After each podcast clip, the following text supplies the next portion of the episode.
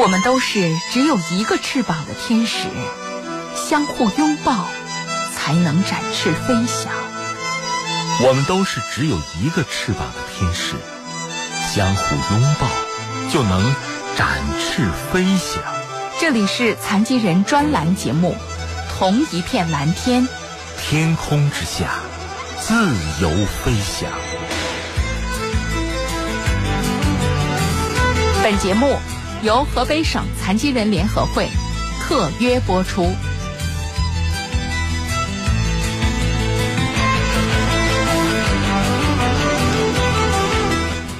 好，晚上好，朋友们！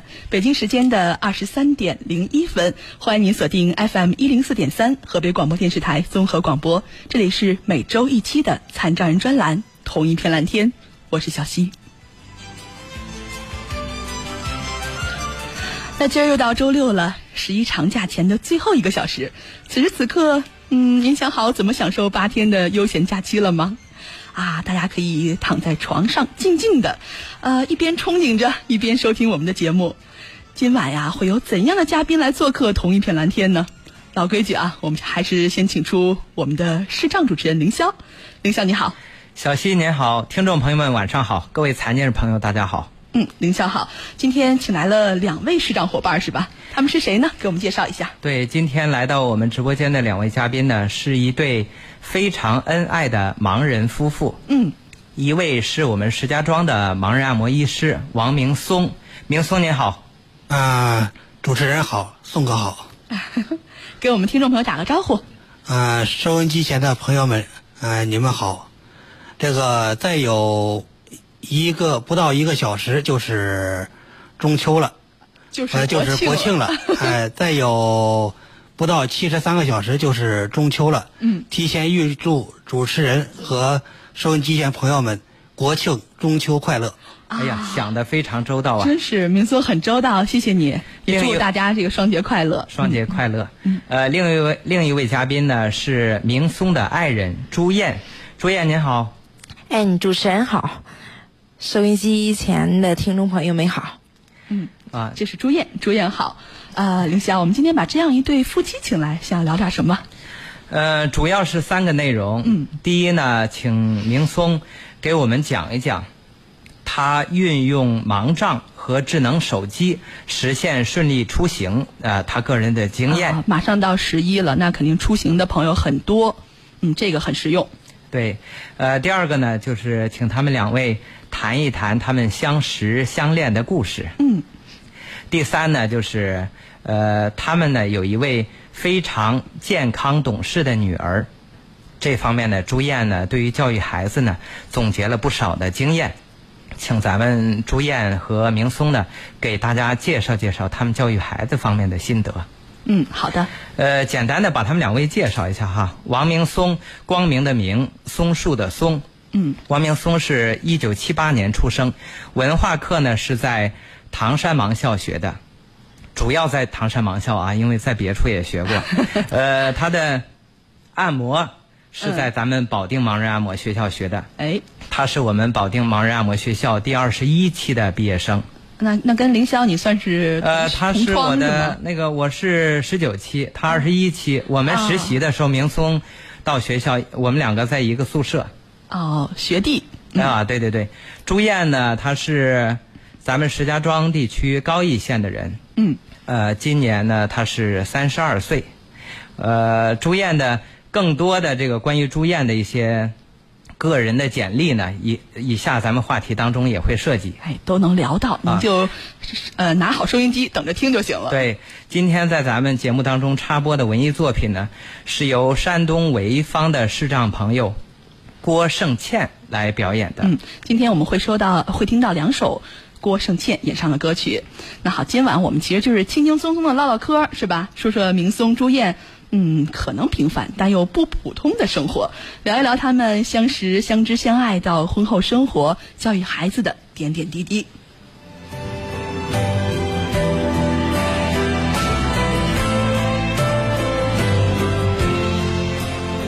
啊，再过几十分钟就要到十一假期了，所以一上来我也想问问夫妻俩，说你们俩这个今年最长的假期有没有想好要怎么过呢？林松，实际上我觉得咱们做这节目时间方面挺好。嗯你看现在是九月三十号，对这是九月最后一天，嗯，哎，晚十一点了。等一下台呢，就是零点了，就是十月份了。对，这个咱要一下台，如果我有朋友给我打电话，一说，哎，王明松，你这个刚才参加电台节目了，我得告诉他，我没有没有，那都上个月干的了。是的。嗯，所以呢，那你这个长假八天，你们俩有没有什么想好要怎么过？啊这个长假是八天，嗯，但是可能我们也就仅仅歇一天左右，一天左右，打算是带着孩子，哎，出去转转去。现在家伙过节人挺多，嗯，哎，咱可以带着孩子上，现在没想好呢，也可能带着孩子上动物园去看看人去，也可能上植物园去看看人去。反正是去看人凑热闹了。对，明松说明对于这个国庆长假还是很了解，只能到哪儿都是看人，反正是。好吧，不管这个即将到来八天的长假，您是这个长途旅行还是短途游玩，或者说就像明松说的，出出门儿出个门儿是吧？逛逛街，吃顿好的，反正不管怎样吧，你都离不开两个字儿，那就是出行。哎呀，我想对于我们视障伙伴来说，以前一提起这个独自出行，是不是会有各种各样的担心？比如说，哎呀，我担心我出行呃出门这个步行被车撞到，担心坐公交挤不上公交车，也担心打车的时候司机不拉活儿，等等等等吧。这种心情我们都能理解哈，但是其实很多的担心都能避免。也问问明松，你们两口子经常出门吗？啊、我是经常出去，嗯、他是出去还多少少一点，呃，带孩子谁比较多？带孩子他比较多，啊，住院比较多。对，住院比较多。啊，有什么好的经验，出门的经验，想给我们介绍一下，分享一下。哎呀，现在出门实际上盲人出门离不开两样东西，嗯，一个就是盲杖，一个就是手机，好有这两样咱。就嗯，都没问题了。啊，是吗？好，先说说盲杖是怎么个用法。盲杖这个，我这用盲杖的时间吧也不短了，大概有二十多年了，九五年开始用的，九五年，二十二年对了，。九五年开始用的。不过那会儿用的，也就是叫盲杖，实质上是一个 铁锹把，铁锹把实际上是一个铁锹把。是自己组装了一个盲杖是吗？哎，这个铁锹把实际上还挺远，这铁锹把是从平山过来的。好家伙，啊，啊，是我一个朋友从平山给拿过来的一根铁锹把，嗯。然后下边钉了个，怕那个铁那个铁锹把给磨的短了，下边钉了个铁圈儿啊，是为了就是防磨损。嗯对，不过这玩意儿挺沉吧？应该估。哎，刷刷的那个哎，铁锹把啊，当然很沉了，嗯，哎，铁锹把很沉，呃，每天就是拿着它走，练臂力了是吧？相当于就是练臂力了。要是对做按摩，应该是有一定的好处。啊哎，建议以后出门，大伙不要使盲杖了，一人拿个铁锹锹把。成为街道的一一片风景。啊，到时候看看盲人都拿个铁锹把啊，铁锹把上面刷着那个，相当于那个铁的那种颜色，然后一看，好家伙，这这是大棍子，这是。别人还不敢惹呢，是吗？防身武器啊，你第一次使用盲杖，当时是什么时候？有就是出于什么样一个考虑？怎么就拿起这个盲杖来了？嗯，当时吧，眼睛还有点视力，嗯当时走道啊什么的还能看见，然后拿盲杖吧，主要就是怕撞，怕别人撞我，怕别人撞、啊，就是给别人一个提示。对，嗯，呃，拿了盲杖之后，第一次出行，这个有点探险的感觉。这个有没有什么印象深刻的事儿呢？这个凡是拿盲杖，嗯往前走着，你看，以前那会儿我得躲着点车，我不拉盲杖时候我得躲着点车，一听车烟喇叭，咱就得躲着点。嗯，现在拿着盲杖往前一走，你就往前一走，伸出感觉来感觉来车了，哎，车主动人就停了。哦，其实就是给所有的司机朋友一个提示，对，嗯，也是保障了我们的安全。对，所以说建议嗯咱们这个盲人，不管有视力还是没视力，都需要拿个盲杖。嗯，哎，也算是别给人司机找麻烦。那明聪，你遇到的人当中有没有就是说办盲他不拿盲杖，这个有一些这个弊端的这种？呃，这个听我们这听我一个雇的按摩师，我雇按摩师说过，就是说他的、他以前是在一个短期培训班培训的，嗯，然后他有个同学，那个视力吧，应该是跟我的原先的视力差不多。我原先视力就是站在那个视力表一米远能看上面最大的字，嗯，哎，他应该跟着我视力差不多。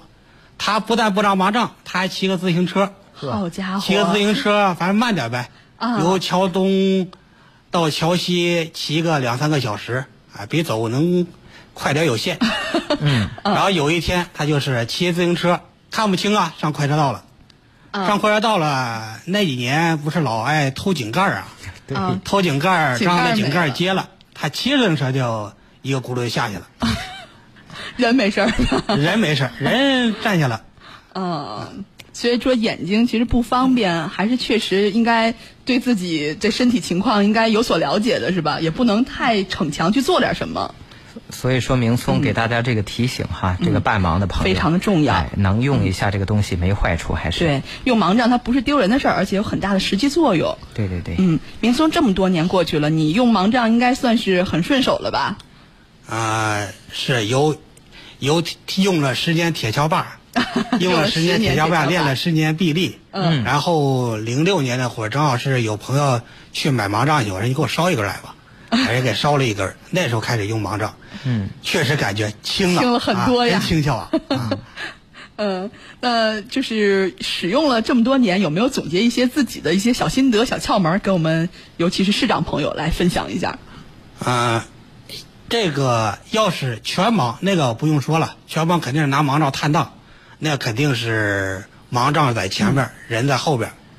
一般的像这个低视力，像有点视力这个，哎、建议就是，嗯，盲杖你平常走你可以在怀里抱也行，或者手里拎着也行，但建议过马路把盲杖放在前边，哎，这样能便于司机师傅发现知道你，哎啊知道对啊，也就是说，你伸出了这个盲杖，其实是对大家一个提醒，是吧？对也是对对自己的一种保护。对。嗯，其实明松分享了自己的这种使用感受，我觉得总结一句话就是说，咱们的视障朋友出行啊，准备一个盲杖是很必要的，是吧？对，嗯，那明松再给我们介绍介绍你这个用这个手机软件嗯啊，这个出行给你带来的帮助，你也可以结合咱们日常的一些经历，顺便把这软件操作也给我们讲讲。这这个个手机怎么成了你出行的法宝了呢？这个手机吧，手机现在我不知道宋哥有没有遇上这问题。嗯就说是那个有的客户一来一看咱玩手机，都说了：“哎，你们怎么能用手机啊对，有？”哎，这是第一个问题。哎，第二个问题就是：哎，你们手机是不是特制的？哎，对对对，他们都商量好的哈，这词儿都一样。对。对，现在咱们可以告诉收音机旁呃明眼朋友了，嗯，咱们手机就是极普通的手机。嗯，哎，像我用的这个，我跟我爱人用的就是华为荣耀八的青春版。嗯嗯，哎，好青春。对，青春版，这个呢就是加一个读屏软件，盲人用就相当方便了。一般毒品软件，你看咱们中国有的，像这个商业版的有点名、宝益、星目，还有那个永德，永德现在也出手机软件了，对。不光是电脑软件了。对，所以大家任任选一个装上都可以，是对吧，？然后公益版的还有那个谷歌，嗯还有那个新阳，新阳属于是商业和争度，商业和那个那个公益是一样的。嗯。它那个公益版的也挺好用，商业版的当然比工业版肯定要好用多了。哎，我发现这个明松还是手机这个使用的玩家是吗？专家。小西，这儿我说一句哈，啊实际像我们身边这些朋友跟明松认识的，我们在手手机方面操作有问题都是问他，我跟你 都请教明松 是吗？而他关键是他几种毒屏他都玩过，他不是光用一种。是，我就是听他说起来真是头头是道的。对对对，嗯，那装上这些这个读屏软件是吧？那使用起出行的软件是不是很方便？因为前段时间我们做了一期节目是吧？对，我记得刘那个荣荣老师跟我们讲，老师给我们讲啊过滴滴出行。啊，打车的时候滴滴出行，你准备给我们讲讲什么软件？嗯这个滴滴出行已经有人讲过了，对那个咱们就不说了。对，咱说的就是，你像我用这个，嗯就是用的点名吧，因为点名有一个好处，一个是点名桌面，一个是点名输入法。嗯，哎，这个咱就不说了，咱一说就跟那个给人点名公司做广告 了，好。就是好，没事儿，实话实说就行。咱就说什么呀？我用的点名嘛，点名就有那个点名导航啊。啊，哎，点点名导航实质上导的路线吧，咱说准确率不是那么特高。嗯但是它有嘛，咱们就废物利用，咱就用废物利用，哎，你这是夸人家吗？啊，咱用上了。嗯。用上它这个就是先打开点名导航，嗯。先搜索你的位置，像你你在哪儿，先找你在哪先确定自己的位对，置。先确定自己在哪儿，嗯。然后再去搜索你要去哪儿，嗯。然后再查查你坐几路车，啊，怎么倒车，哎，然后找着以后，咱就可以奔公交站去了。嗯到公交站去，这导航咱就暂时先不用了，先把它退出来，嗯，啊咱就上那个掌上公交，就上公交用这个公交软件了啊，这也是一个手机客户端。嗯对而且我也在用这个，我觉得挺方便的。嗯嗯，它可以实时查看这个公交车的行进轨迹，是吧？嗯也让我们知道它距离我们要上车的这一站还有多远，而且还能设定一个闹钟，快到站的时候就会有所提醒，是不是这样？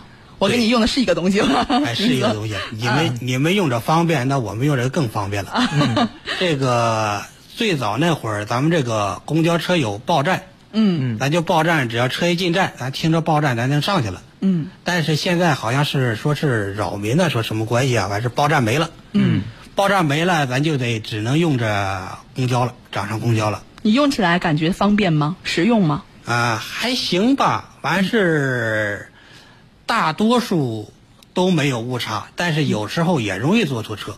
啊，那就是上车之前问一下司机师傅是吧？对我坐的是不是几路车，去什么什么方向的，这样就能确保自己啊走别走错路，上错站。对，嗯，对，啊，这是你使用下来的一些心得。对对对，呃，其实我们说的这是公交，乘坐公交是吧？啊，前面呃，咱们九月十六号那期节目里面主要说的是打车，对，啊滴滴出行那个所以就是说，我们还是建议大家，尤其是我们的视障伙伴们，能够用上智能手机，真的是让能让你开阔很多。你装好了这个读屏软件啊，下回我把掌上公交也装上。现在滴滴对我帮助已经很大了，我起码自己敢出门了。要不的话，你自己我我基本上不出门。以前，呃现在会发现现在别管爱人在不在吧，是吧？咱们出门心里也有底了。嗯，对，建议装上那个，一个是导航，嗯，导航不一定说非得点名导航，你像这个宝益，宝益咱们有宝益地图啊，嗯也可以当导航用。嗯，要都没有，咱可以百度地图、高德地图，哎这个都可以当导航用。就是他们大同小异，是，吧？实际上都差不多，操作起来可能也都比较相似，是吧？也比较容易上手。对只要能读出来，应该就能操作。好。对对，好啊，您看，说到这儿哈，不管是步行还是坐公交、打出租，那我们视障朋友其实都可以借助一些辅助工具来帮助自己安全出行。是吧？我们也说了这么多了，也希望收音机前的视障伙伴们可以向明松、向朱燕学习，也向凌霄学习哈，勇敢的走出家门去探索、去尝试一次，也相信您会发现一片广阔的新天地。当然了，也祝福您在这个十一假期玩的愉快，玩的开心。啊、那前面说了很多关于十一出行的提醒和经验了，接下来咱是不是应该进入正题了，凌霄？嗯，嗯，得说说聊聊他们两位的这个呃明松和朱燕自家的生活了。对对对，谈谈他们两位怎么相识相恋的。好，我先出个考题，我要问问明松，紧张吗？明松，啊，多少有点紧张。出考题有点紧张是吧？啊，没问题，都是你们自己的事儿啊。你还记得你跟朱燕是哪一天相识的吗？啊，我们俩相识的时间是二零零六年二零零六年四月十五号，嗯阴阴历是三月十八，嗯，下午十三点三十分。我的天、啊，这么详细啊！嗯，哎呀，我就说林江，你看我问了这个问题，我就后悔了，因为我也不知道答案，我也不知道对不对。这个不信你让朱燕说一遍，这也这词儿，我跟你说。这得这得求证朱燕，朱燕对不对啊？嗯，非常对。非常、嗯非常对记得多非常感动清楚啊！嗯，那天是星期几？星期六，什么难不倒他？我都没记着。对，啊，朱燕，你还记得你当时跟明松相识那天是什么情况？怎么就见到他了？哎，那天那时候就给我老爸哎从家出发来到石家庄学按摩。嗯，哎，第一面说实话，哎啥感觉也没有，就是紧张。想要到石家庄来学按摩是吧？对对、啊，找到了明松的那家店，对，是想请他当师傅？嗯，是想请他当师傅是吗？让他来教你，对这个咱得说一句，嗯是请当老师，不能当师傅。有区别是吗当师傅？也成不了两口了，师徒如父子啊，这个 还得有一定的区别。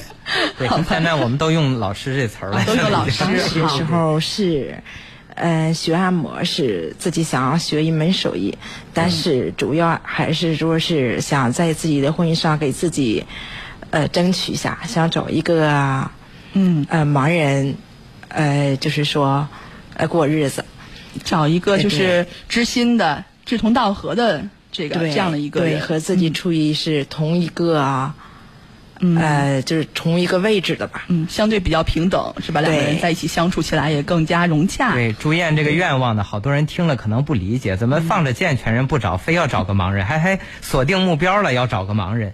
这个答案呢，就在咱们后边的节目当中，实际。我们已经卖了好几个关子了，是吗？行，那我先问问朱燕啊，那个你现你现在视力的情况怎么样？能告诉我们吗？你的眼睛现在能看到吗？是什么情况？现在呃，嗯，视力吗？视力他现对他现在已经看不到了，一点光感都没有。啊，属于全盲了，是吗？那你的这个就是是出生的时候就就这样，还是慢慢一点点因为病情加重了呢？嗯，我这个是先天的眼病，但是视力基本上是正常的。它也是说是在一点点下降，但是下降特别的缓慢。嗯，到了初三，呃，要结束的时候，升高中的时候，啊，属于你小学和初中还是正常的上学了，是吗？对，啊就属于是大幅度下降。哎，那个时候就不敢再上学了，就结束了学业。那时候哦为什么呀？是当时查了吗？为什么视力突然下降了呢？哎，我说为什么视力突然下降了？那会儿呃，他那时候应该是视神经萎缩。啊，视神经萎萎缩。对，那到了一定的程度，看着应该是属于是加剧萎缩的那个速度。哦，哎，也就是说小时候是能看到这个世界的，然后十几岁的时候就突然间看不见了，对，就慢慢的越来越差了，这个视力是吧？哎，对，嗯。对，当时我能感受到你应该会有一些无助的感觉，或者说痛苦的感觉吧？恐惧，恐惧。但是我那个时候就不太敢承认现实哈，老认为自己呃是不会失去视力的。嗯但是内心真实的感受是挺恐惧的。哦，对就是恐惧什么事儿呢？主要是突然间看不到了，对，嗯，有一个能看到的眼睛，看到这个世界的眼睛，然后忽然就是黑暗哈，觉得自己一是内心无法接受，再一个是无法面对自己周围的人。嗯嗯，不知道别人怎么看我。对，嗯，想象他们那种 表情，自己觉得特别的恐惧，还有就是对未来的这一种茫然。茫然，对，不知道我未来的路怎么走。对嗯，就因为是突然一下子就看不到的，而且想想以前小时候可以看到五彩斑斓的这一个世界，突然间一下子就是全黑了，在我眼前什么都没有了，所以你可能一下子觉得好像陷入到黑暗之中、恐慌之中了，是吗？对，嗯，当时眼睛突然恶化，家人是不是一直陪伴在你身边？哎，我那个时候都不敢跟家人说。都瞒着呀，他胆儿小。啊，对。你没有跟家里人说，他们什么时候知道的？因为家庭的条件是有限的，嗯。父母很就是说也在很积极的为我们寻找就是医治的医院，但是始终都没有，也是不想给家里边增加负担，因为一旦你要提出来就要选择住院，但是家里条件是相当有限的。嗯，家庭条件没那么宽裕吧，是吧？嗯，那对于你未来的生活，你的父母有没有一些什么考虑呢？父母怎么想的？哎，那个时候吧，嗯，就是想着，哎，趁着视力还有一点点的时候，就是说嫁出去，呃，想要交给另外一个人，就是说来照顾我以后的生活。父母的想法是很好的，但是我觉得现实可能不是有他们想的那么好。你父母肯定是想让你嫁一个健全人，至少说眼睛没有问题的人。对他们想着可以在生活上帮助我一些，嗯呃，能照顾你。嗯，那你是怎么想的呢？当时对自己未来是怎么考虑的？嗯，我不想那个样子，因为那个时候的我是没有一技之长的，嗯。呃，眼睛不好，方向感又不好，嗯。呃，就是说可能我走出家门，呃，就不见得能走再走回再走回到家里去，哦。那样我的生活将会是整天就在家里面，嗯、就是说洗衣做饭，我觉得这样的话，我觉得我的人生是很痛苦的，嗯。我觉得我存在的价值，呃，是没有的。嗯。嗯，我觉得，如果只是靠一个人来照顾自己的生活，自己什么都做不了，我觉得，呃，就是说，自己的内心和尊严是都不能接受的。那你当时的打算是怎样的呢？嗯，当时自己很迷茫啊，也不知道应该怎么办。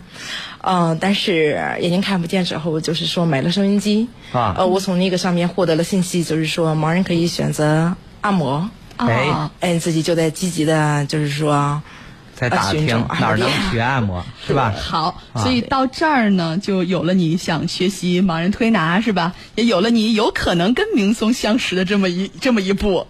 呃，那究竟明松和朱燕是怎么相识相爱的呢？我们继续卖关子，我们今天就一路卖关子卖下去。先来放松一下，我们听一首深情的歌曲吧，来自于山东潍坊的视障伙伴郭胜倩。呃，这位朋友是不是今天给我们准备了两位歌两呃两首歌曲呢？对对对，嗯。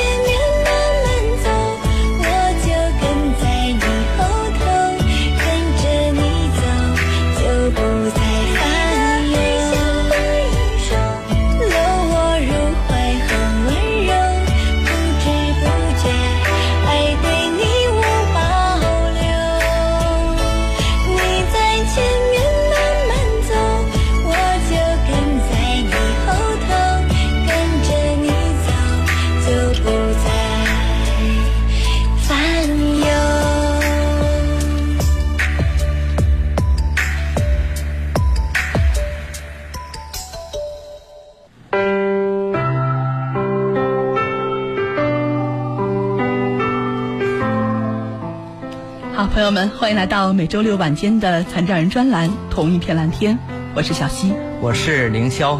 啊，今天我们的视障主持人凌霄把一对儿夫妻明松和朱燕请进了直播间。我们一起来聊一聊他们的爱情，他们的生活。呃，前面朱燕谈到了自己从能学习、能行走到眼睛完全的失明，受到了很大的打击。那她呢，并没有向命运低头哈，想要靠自己的劳动和努力走出自己的人生。我想他的成长故事对于我们收音机前的残障伙伴来说是一份鼓舞，也希望大家能够有所启发。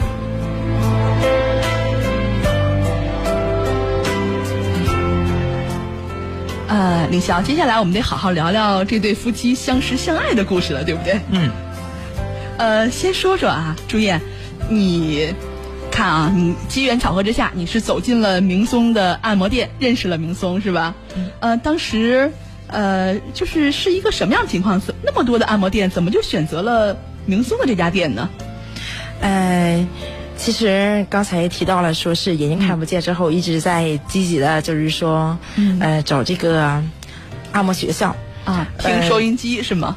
嗯嗯嗯，但是呃那个时候在村儿里边儿这个信息是比较闭塞的，呃，只能从收音机上面来来获取，也是在一个偶然的机会里面听了一档呃残疾人的节目，嗯，呃，当时采访的是贾谭、刘佳，嗯、他们夫妻俩，啊，也是一位视障夫妻，呃，一对视障夫妻是吗？对对对，他也在咱们的听友微信群里边，啊，他们两个。也是我们的老朋友。对对对，啊，嗯，然后是，嗯，他说，啊，那个我们获得了社会上很多人的帮助，同样也愿意帮助需要帮助的人，然后就留下了电自己的这个电话号码。嗯哎，当时我就记住了。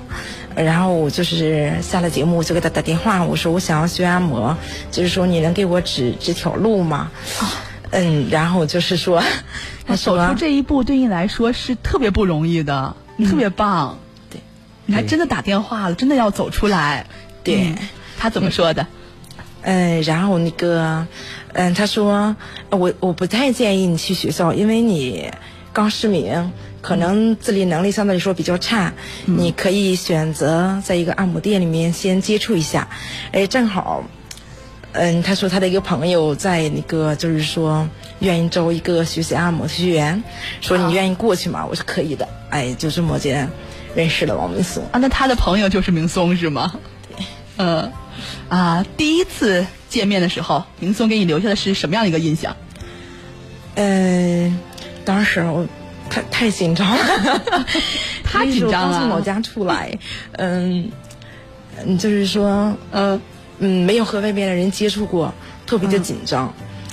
嗯，但是当时就是说王明松的这种说话的这种呃语速，还有啊是、很亲切是吗？嗯？哎，对，嗯，然后是就是说，哎缓和了一下你当时紧张的心情，有没有？对，对对。嗯，好，明松，你呢？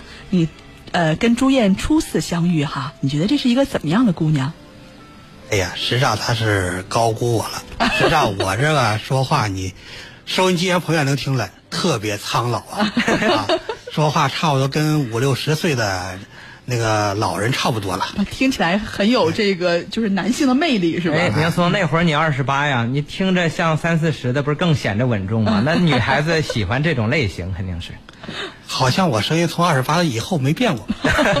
对呀，嗯，那你觉得这个朱燕是什么样一个姑娘呢？第一次相见的时候嗯、感觉这人儿挺实在，挺憨厚啊。啊，很淳朴的一个姑娘哈对。啊，慢慢的相处过程中，我能问一下啊，八卦一下，什么时候两个人觉得，哎，好像对方在我心里这个分量加重了，不像是普通的这个呃这样同事的关系了，可能有点近了，是什么时候？这个当时那会儿也是没事儿在一块儿聊天呗。嗯，在一块儿聊天，我就问他了，我说你在老家定亲了吧？你像一般小姑娘，十八九，农村里都该定亲了。你当时问这句话的时候，心里没什么想法吗？啊，当时还是没什么想法，当时、啊好吧，当时没什么想法。嗯然后他告他告诉我了，他说没定亲，然后我愿意找一个盲人啊，我要找一个盲人，最起码说两个人说话什么都比办事都挺方比较方便一些。当时我脑就过了一下，我说哎，我就是个盲人，哎你我成 不成啊？你看看，还是有想法。不是总是往自己身上套是吧？嗯对，这儿大家伙也就听明白了，因为朱燕人家说了。是靠自食其力过自己这一辈子，所以说呢，也想找一个志同道合的，不想过那种被别人照顾一辈子的那样的生活。嗯，那这层窗户纸是谁先捅破的？明这，个是通过我们店儿当时雇着一个两个按摩师，嗯，啊，这有同志身边朋友的叫什么神助攻是吗？对，一个稍微上点岁数的，一个年轻的。嗯，这个上岁数的就跟我说，这个年轻的就跟他说，跟朱燕说哎跟朱燕说啊。哎，所以说慢慢慢慢，最后俩人都提了，那处处吧。可以。嗯，哎，那得问一下朱燕了。嗯呃，就是当有人给你提出来说明松呢想跟你搞对象，甚至将来结婚，那你作为一个女孩子，咱们都知道，男怕入错行，女怕嫁错郎。对于这个终身大事，你肯定会慎重考虑。你有没有对明松进行过一些考察呢？嗯，那个时候还没有那么想。嗯因为我呃来这个石家庄当时的时候是学按摩，但是我就说了，我要想找一个这个呃盲人，呃那个就是说过日子。嗯、当时我其实一一认识他的时候，就是说感觉这个人特别的稳重。嗯，当时的时候我在内心就是说，我干嘛不先 先先先观察观察他哈？其实当时他没有说的时候，其实在我的内心里面已经开始观察他。哦，嗯，对，嗯，但是那个时候就是说，是自己暗中就是说去观察，然后就是说从他的行为处事，然后对待客户的这种态度，呃，就是夸夸他吧，他这个人，他那个有哪些优、点他对吸引你了？他对客户啥态度啊？呃，诊病特别的认真，呃，自己能力呃允许，他就实话实说，呃，绝对不会说是呃，就是说夸张。哦，哎，因为他的客户都特别的尊重他，呃，每一次来了就是说，嗯，都喊一声，哎，王大夫哈，嗯，呃，然后就是说我哪儿不舒服什么的哈，每次按摩完了都会认真的跟他说一声谢谢，嗯、就是从客户的这种态度哈，我就能就是说感觉感受到，哎，这是一个很实在，嗯，很很很踏实能干的一个人。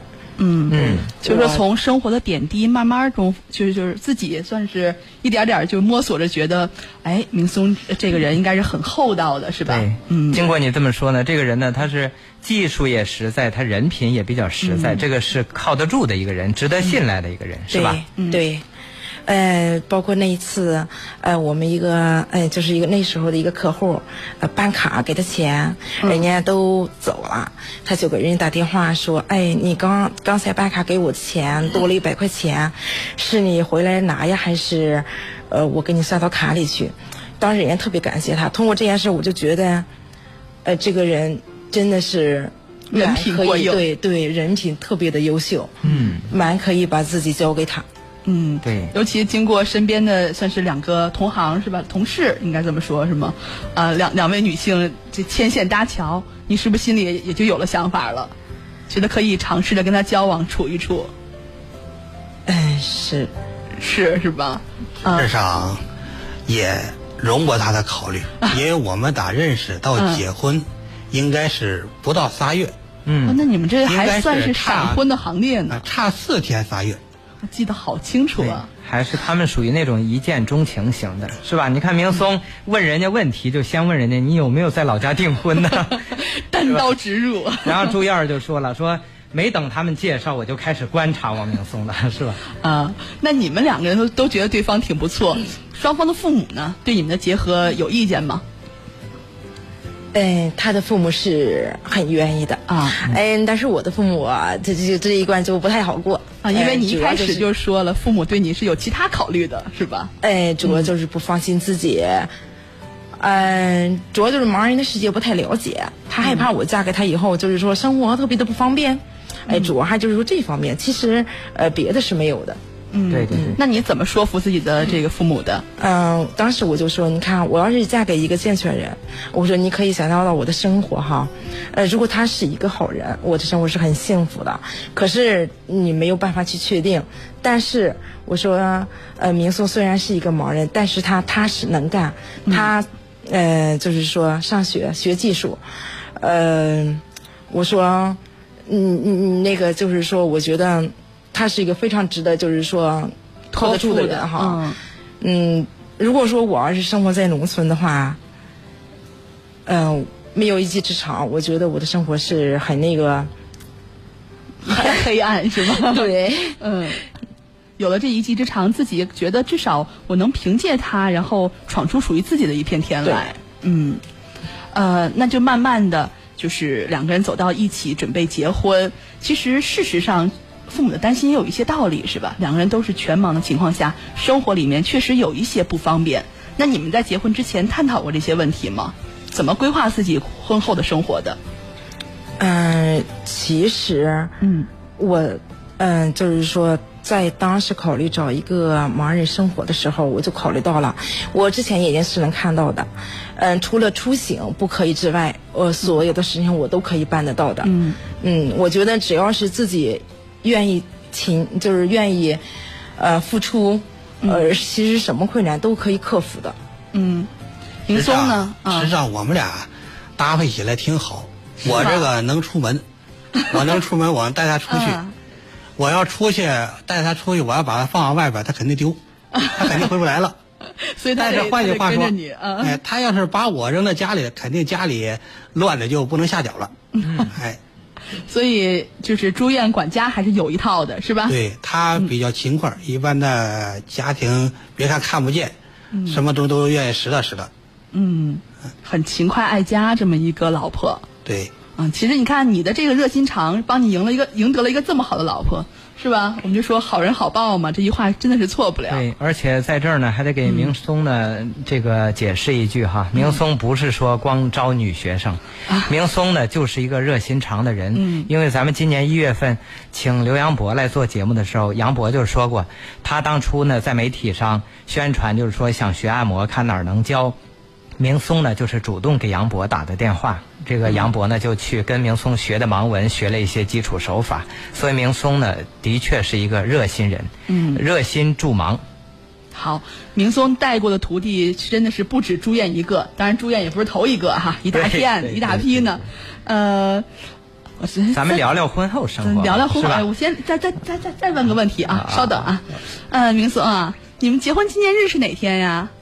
结婚纪念日是阴历是七月十一号，啊阳历是六月十六。说反了，说反了，说反了，说反了。你们俩好，你们俩怎么这么默契啊？鬼家鬼催吧。说反了，大家伙儿也听明白了。反正我是不知道，啊，凌霄既然知道哈，不是阴阳历，这个他他前后这一个多一个少，他这肯定一听是错的。但是呢，他记得很清楚啊。嗯，哎，结婚之后你们俩这个生活跟你们原来想象中一样吗？有没有出现一些意想不到的困难？嗯、基本上是没有的。嗯、因为我们有，嗯、有一个特别让我们敬重的爸妈，呃，站在我们的呃生活之后，呃，就是我们很大的后盾吧。嗯。呃，另外是。像他说的，我俩配合的是相当好。嗯，他出门，我在家，嗯、完全是很很好很好的。嗯，他是真的是像你自己想象中对你那么好吗？婚后有变化吗？会更好吗？哎，他啊，我说明松啊，在婚后是不是对你更好了？对，是吗？对啊，啊你们嗯我们结婚这十一年下来吧，嗯嗯、没有过不好，他对我没有过不好的情绪，哎，一句重话都没有。哎是吗对对对对，是个好老公他这个性格是一个非常非常温和的一个人。嗯，那你们结婚多久有了宝宝，有了孩子？结婚多久有了孩子？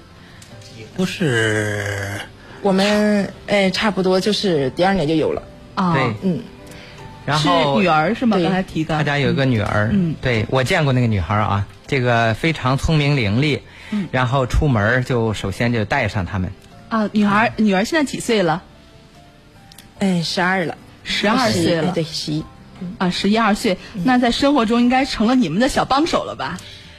哎，我们家女儿是我俩的骄傲，呃，生活中帮助我们很多很多，嗯、包括啊，就是说去店里面，呃，她自己可以独立出行。我要在家收拾的话，呃，基本上只要嗯逢到假期，都是我家女儿送我去店里面，嗯，包括出门就是购物。嗯呃，我们家就是说衣服的选择，包括他爷爷奶奶送礼物，都是由我们家女儿陪我们去帮我们选购。你是个小管家是吗？对，特别棒的一个孩子。你说到孩子这么懂事儿，那我就得考虑一下，为什么孩子这么懂事儿啊？肯定是两口子教育的好。你们觉得啊，就是我们这种视障伙伴的家庭，在教育孩子的时候，应该更加着重的考虑哪些问题呢？嗯，其实孩子，嗯，在出生的时候，我们心里边也是很紧张的，觉得很多时候是愧对孩子的，因为不能给他一个像健全家庭一样的生活。嗯，但是。嗯，我个人从这么多年看来，我觉得对孩子的教育就应该是真实，就是说真实不要有任何的隐瞒，自己所有内心的喜怒哀乐都要对孩子说，包括就是说认真听孩子的每一句话，通过他每一句话来反映他的内心。哎，如果我发现他的内心，嗯，呃，有苦恼的时候，我就要就是说让他互换角色，他想问题。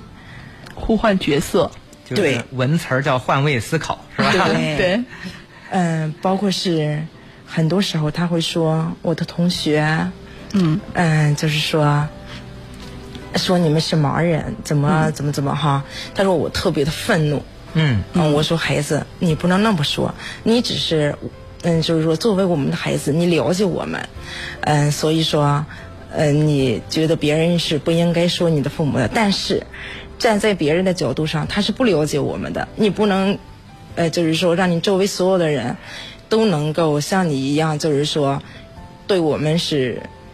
嗯，就是感同身受的哈，这种、这种，你你你应该站在别的位置上。如果说你是别人的话，你遇到这种情况，你可能也会有好奇，会有议论。所以说，你应该就是说对他们的这个说法应该是坦然的，不要就是说觉得愤怒啊什么的呀，不可以理解的呀哈。嗯，呃，孩子都能够听得懂。嗯也就是说，你在想方设法让孩子以一种特别积极的心态融入到自己的校园生活中，是吧？能够跟小伙伴们好好相处，能够过好他自己的学习的生活。嗯呃，我在咱们听友的微信群里啊，曾经听到过许多盲人朋友在讨论这个盲人怎么教育自己的孩子这个话题，甚至有人专门问这个问题。实际上，呃根据我的感觉哈，他们主要是在这个心理上呢不好走出这个坎儿。就是说，关于孩子的父母是盲人这件事儿，是让其他的人知道，还是尽量的不让人知道？所以说，我觉得朱燕这个考虑问题的这个角度是非常好的。那朱燕，你是从什么时候就开始让孩子尽量的去接触别人，呃，去正视别人那些眼光的呢？嗯，我觉得应该是很小的时候，呃，一周多的时候。孩子一周呃，多，我对他孩子懂说话的时候，我就告诉他，妈妈已经看不见。嗯嗯，就比如说，嗯、你能帮我拿板凳吗？我看不见。然后我就要告诉他，我始终就在孩子强调，我眼睛看不见。嗯但是我们也有矛盾的时候，包括他给我炫耀他一件那个手工艺品的时候，我会不小心给他弄坏了，他就不原谅我。他虽然知道我眼睛看不见，不是故意的，但是他就是不能原谅我。嗯，当时我也急呀、所以我就大声的哭，我比他哭的声音还要响亮。哎，他说：“妈妈，你为什么哭？”我说：“宝贝儿，我看不见。”我说：“我做错了，弄了弄把你的这个手工艺品弄坏了。但是我，它是你的这个手工艺品哈，是你。”呃，特别想保护的，但是我的人看不见，我把它弄坏了，但是我觉得特别的愧对你，然后孩子就原谅了我。我觉得有的时候，嗯、自己的痛苦要展示出来，呃，不能就是说。呃，就是一味的，就是觉得我给他弄弄坏他的东西了，嗯，就是说不说出来自己的痛苦。我觉得我也是，我说宝贝儿，对不起，我把你真实的礼物哈给弄坏了哈。我说我也很痛苦，嗯嗯，自己必须要展示出来，所有的自己真实的内心哈，必须要展示出来，不能对他有一点的保留，要不然他会感受不到你内心的痛苦，感受他不到说的这个很重要哈，因为有一些呃，这个作为盲人哈，面对自己子女的时候，就觉着由于自己视力不好吧，好多方面不能给孩子以照顾，所以说呢，对于孩子出现的一些不对的地方，可能就一味的去迁就忍耐，所以我觉得朱燕这种表达的方式更好些。嗯，正视自己的实际情况哈。对，那你会，比如说有外人，包括小朋友或者是周围的街坊邻居，你会，你们两口子这个这个比较早的带着孩子跟他们去接触，那是什么时候呢？嗯，我这个问题的考虑的比较早。嗯，我想要在孩子懂事之前，必须接受周围人对我们的眼光。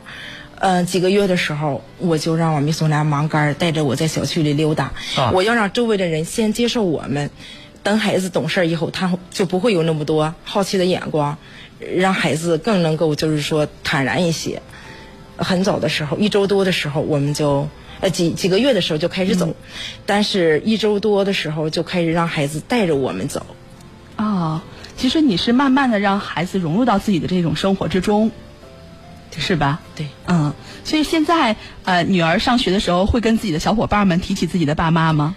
嗯，他是很骄傲的。我，呃，一来的时候，我会把我嗯身边所使用的一些东西都告诉他，比如说盲棍儿，我就会告诉孩子，我说这是你爸爸的眼睛，他出门就必须要靠它。啊呃，然后是，呃，我记得那一年是在幼儿园的门口，我们是出来玩儿，也就碰到他的小朋友，小朋友说：“哎，你爸手里拿的是啥呀？” 他就说：“哎，我告诉你啊，这是我爸的眼睛，我爸爸妈妈眼睛看不见，这是我爸爸妈妈的眼睛，我爸爸妈妈就用它来走路，比较安全。”孩子就特别坦然的说，一点都没有说是自卑，呃，包括啊。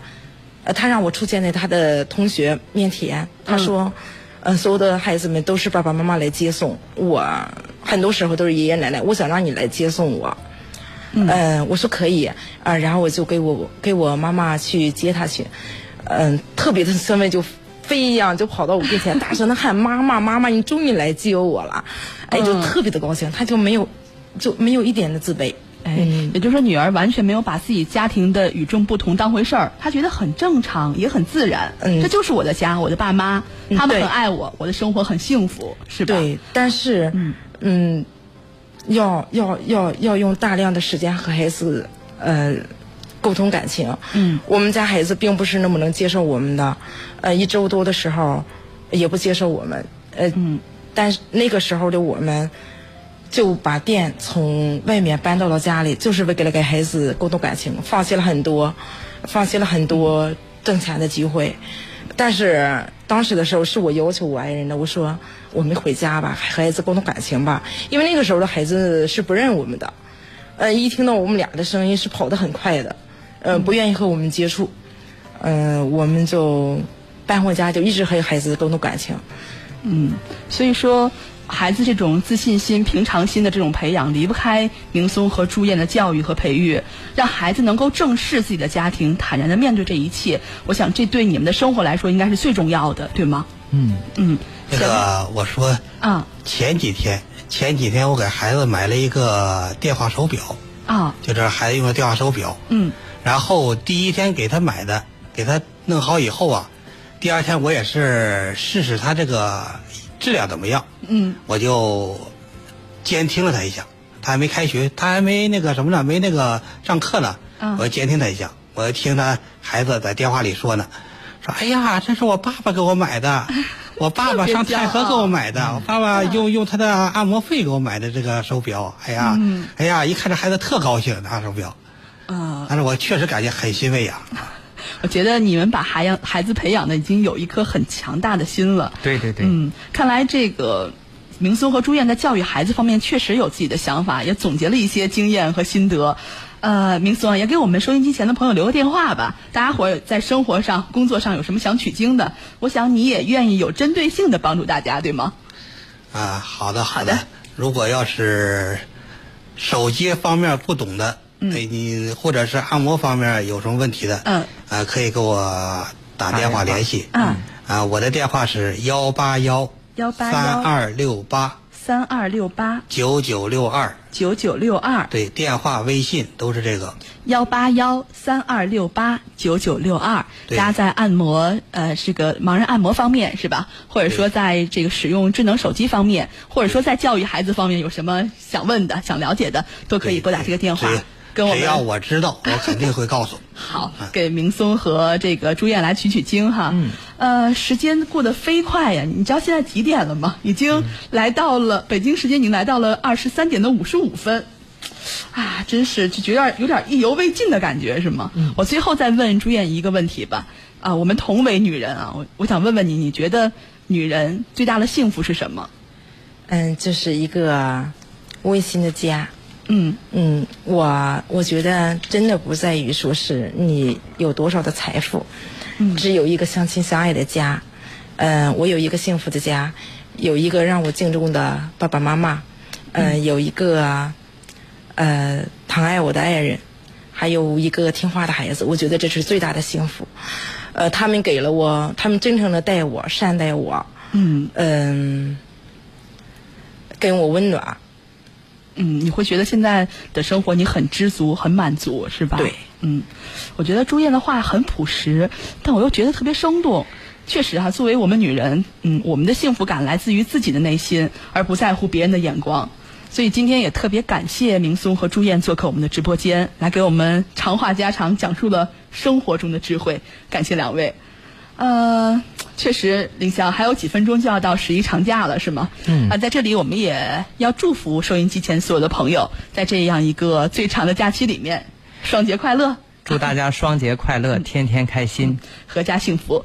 好了，节目的最后呢，我们会再送上一首视障朋友郭胜倩演唱的《想你想你》，特别送给明松和朱燕，也送给我们收音机前所有的有情人。也感谢给我们推荐这个歌曲和这个郭胜倩的咱们的听友。好，那下周六晚间的十一点到十二点，我们再见喽。再见。